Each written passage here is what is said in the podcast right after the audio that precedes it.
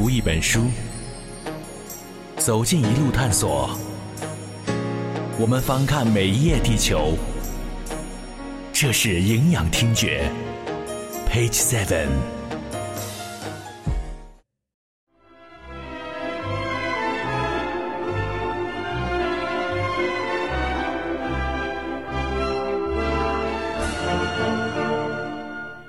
您现在听到的是维也纳金色大厅里上演的交响乐《一千零一夜》。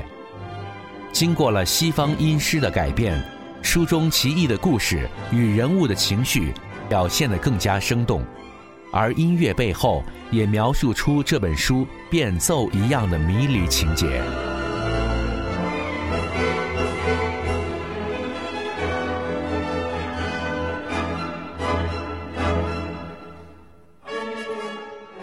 其实，《一千零一个人》眼中就有一千零一种一千零一夜。这本书的魅力正是如此的让人着迷。我们绕开这些善意的主观解读，进入了《一千零一夜》真正要表达的核心内容：它的价值观，它描述当时的阿拉伯社会以及对当时世界文化格局的记录。可这本书其中的争议与今天的存在价值，依然是一个非常现实的命题。其中争议之一是来自这本书中对女性的记录与描述。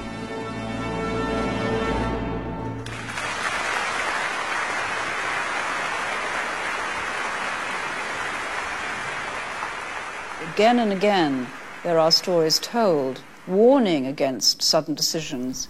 一遍又一遍，故事里讲到要警惕突兀的决定和恣意妄为的暴君，要更加仁慈，更加宽容。故事的心理学意义不断加深，也变得越来越复杂。而最重要的是，不要再对女人和性抱有如此偏执的观念。paranoia about women's sexuality. Page Seven 总结这本书中女性的角色是形形色色，她们虽然偷情，但她们也讲故事，让国王回归正道。一千零一夜对妇女的描述是充满矛盾的，或者是具有双重观点的。She saved herself through the power of the word. She knew history. She knew magical stories. She was a great entertainer. 她通过语言的力量拯救了自己，同时通过这些故事治好了她丈夫厌恶女人的心病。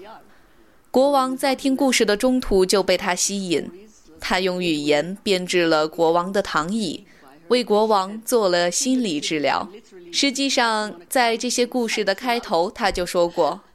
我这样做是为了拯救我自己和我的姐妹们。于是，女权主义者就抓住这一点。他们说：“果然如此，她不仅仅是为了她自己，还为了那个时代的女性，所有的女性。她的做法很巧妙。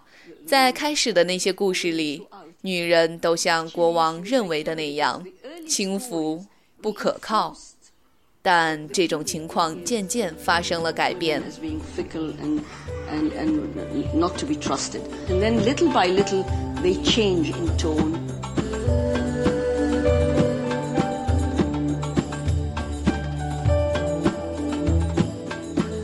女性一直是阿拉伯世界绕不开的核心话题，她们的面纱、她们的权利、她们的世俗化等等。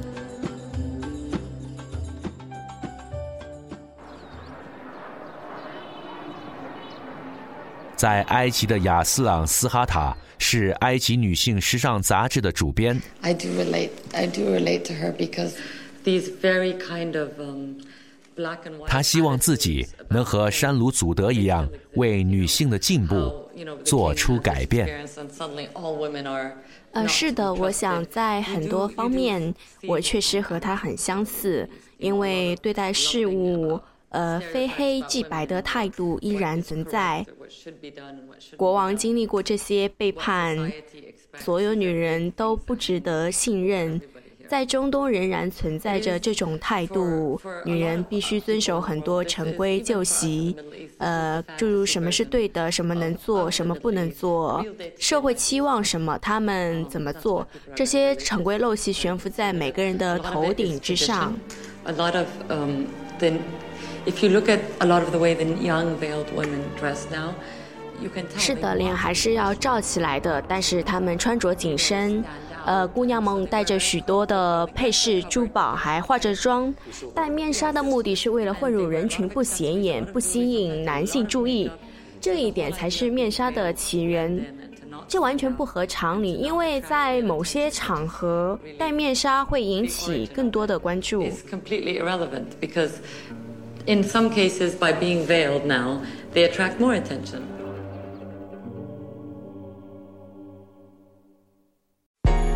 读一本书，走进一路探索。我们翻看每一页地球，这是营养听觉。Page Seven。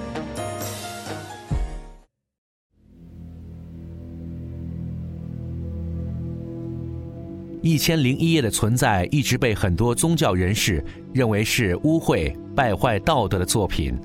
书里的情色描写。对女性的攻击，还有不劳而获的好运气，都是违背了宗教的教义。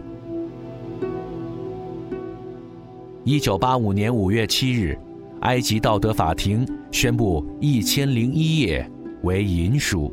消息传出，不仅埃及文化界和社会哗然，也让全世界为之惊骇。所以在我们浪漫的读这本书时，我们还需要留一份审视与清醒。关照他现状的坎坷。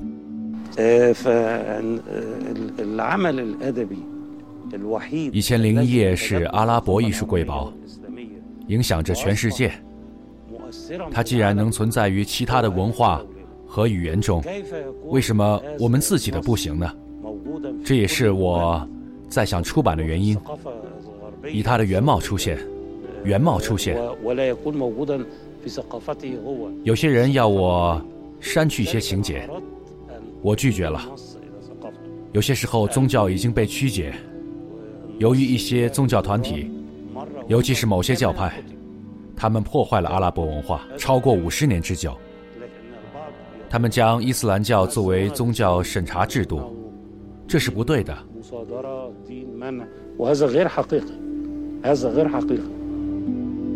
政治派的博弈，传统与时尚的争吵，直到今天依然要这本古书与读者面临两难。质朴浩先生在《神话与现实：一千零一夜论》中记录了这样一段话，我们做以节选：围绕一千零一夜掀起的轩然大波，没有平息，也不会平息。这是阿拉伯文学史上史无前例的奇案，简直不敢想象，一个文明国家竟然要销毁或查禁自己的文化遗产。我相信，对构成民族实体的遗产采取如此荒唐的态度，是为任何人不耻的。我们的后代子孙定将谴责。一些知名人士要求销毁，但遗产不是属于他们的。而是属于世界的。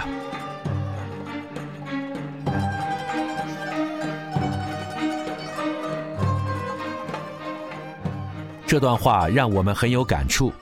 我们曾经也目睹过这种荒诞与唐突的态度。直到今天，《一千零一夜》依然有着极大的存在意义。但是，它还能连接东西方文化吗？由于争议。很多阿拉伯的孩子也许对书中的故事反而陌生起来。这里的家庭大多来自北非或者撒哈拉沙漠地区，人口混杂。我想帮助他们找回自己的文化，他们可以传承给自己的孩子，乃至世界各地。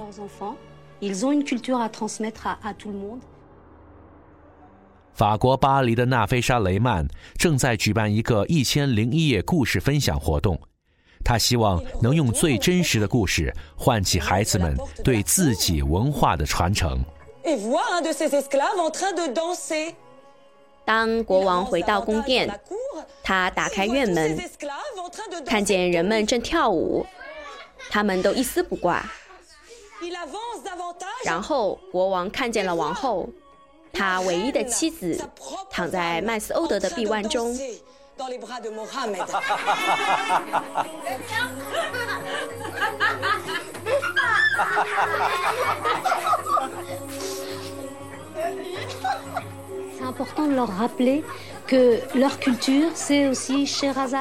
使他们铭记，沙哈扎德是他们文化中的一部分。这很重要，讲故事就是他们文化中的一部分。我不反感电视，但我们几乎忘了怎么讲故事。我生在法国，但小时候我们每个夏天都会回到摩洛哥。每晚睡觉前，我们会躺在地上听故事。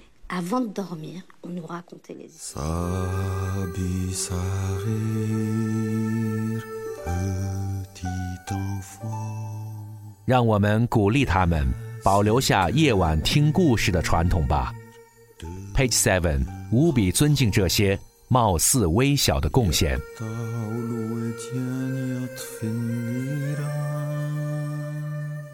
你们刚才想要的一切，真主一定会让我给你们的，比你们所需要的还给的多。